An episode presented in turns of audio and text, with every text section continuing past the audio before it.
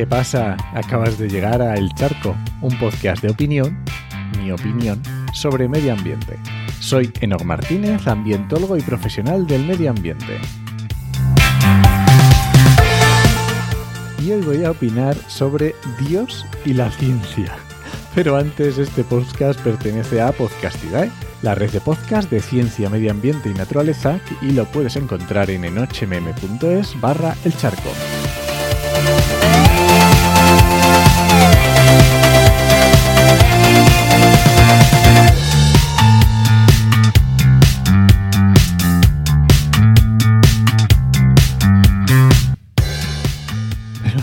Empezar con algo más ligero, que así de golpe empezar hablando de Dios. mm, A ver, ¿a qué viene este tema que, que digo ahí de Dios y la ciencia? Enoch, ¿cómo te, has, mm, ¿cómo te ha dado por plantearte tus creencias religiosas, descartando otras opciones para abrazar el monoteísmo?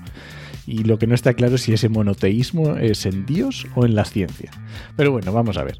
Esto viene de un artículo de, Climática, que es la revista especializada en calentamiento global del medio La Marea. Que por supuesto te lo dejo en las notas del programa, como siempre. El artículo en cuestión tiene el siguiente titular.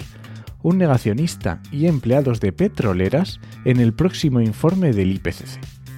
Y es que en abril, el próximo abril de 2022, verá la luz de la, tercera parte del sexto informe de evaluación sobre cómo mitigar el cambio climático.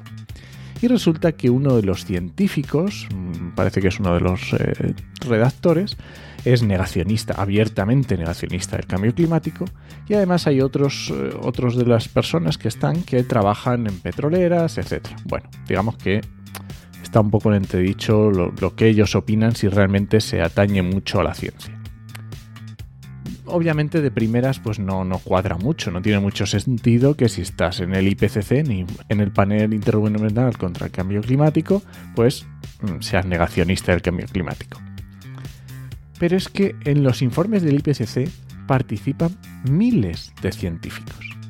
Se tienen en cuenta miles de informes científicos.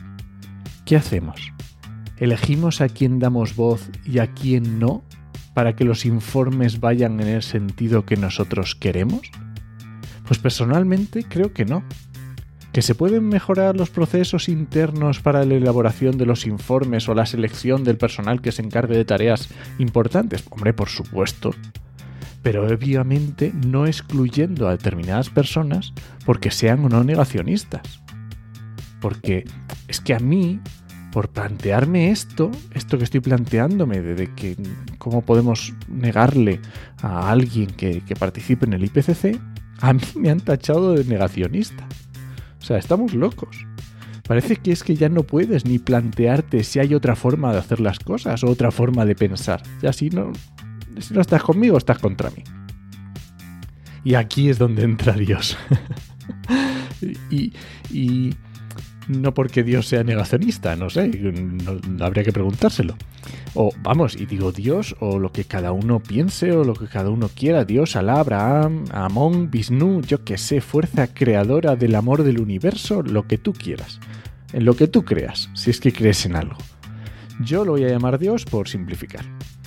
Y aquí es donde me planteo, ¿puede un científico creer en Dios y seguir siendo científico? Seguir investigando con rigor? Pues es que justo lancé una pregunta, una encuesta en Twitter y el 30% de los que respondieron opinaba que no, que no se puede. Lo que la verdad me dejó absolutamente patidifuso.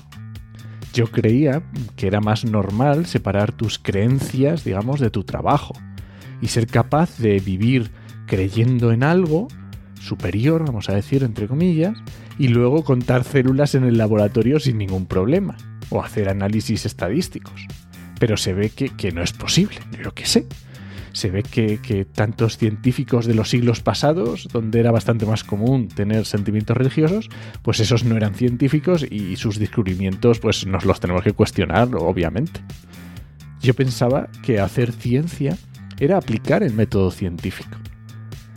Lo que, no sé, lo que me viene a la cabeza entonces es que habrá que quitarles el carnet de científicos, ojo, el carnet de científico, habrá que quitárselo a los que compran lotería en Navidad, que obviamente no tiene ningún sentido.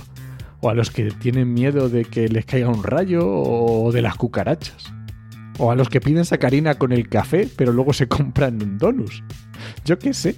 A todos aquellos que tengamos creencias o comportamientos irracionales, entonces ya no podremos ser científicos. Bueno, a ver, cerrando el tema que no me quiero extender más. Seamos lo más racionales que podamos. Superemos nuestras propias contradicciones. E intentemos no pintar rayas en el suelo para decir estás conmigo o contra mí, que las cosas ya están suficientemente enredadas. Y bueno, este ha sido el charco de esta semana. Si alguien te pregunta, no lo dudes. Te lo dijo en 8M. ¡Nos escuchamos!